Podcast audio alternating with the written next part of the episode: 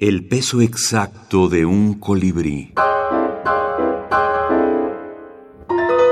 Amores adúlteros. 19. Incoherencia.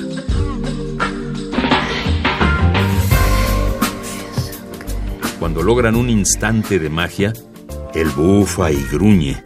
Sin embargo, no es un animal. Ella dice, Dios mío, Dios mío. Aunque no crea en Dios.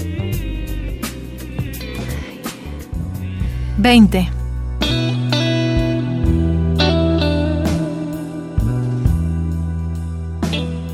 Él le dice que está perfecta, que tiene rostro de niña.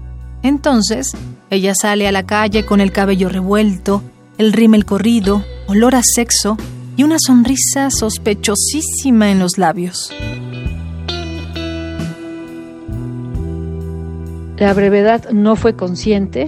Eh, como este libro nació de frases que yo fui sacando del cuento que escribió Federico en mi taller, simplemente era yo acomodar las frases y e irlas llenando con frases mías. De hecho, hay varias partes del libro en que ya no sé si es Federico quien las escribió o fui yo. Entonces, más que, más que ser un formato planeado o consciente, fue como se fue dando.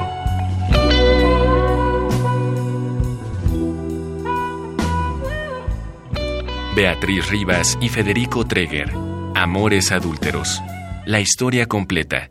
Edición décimo aniversario. Alfaguara 2020.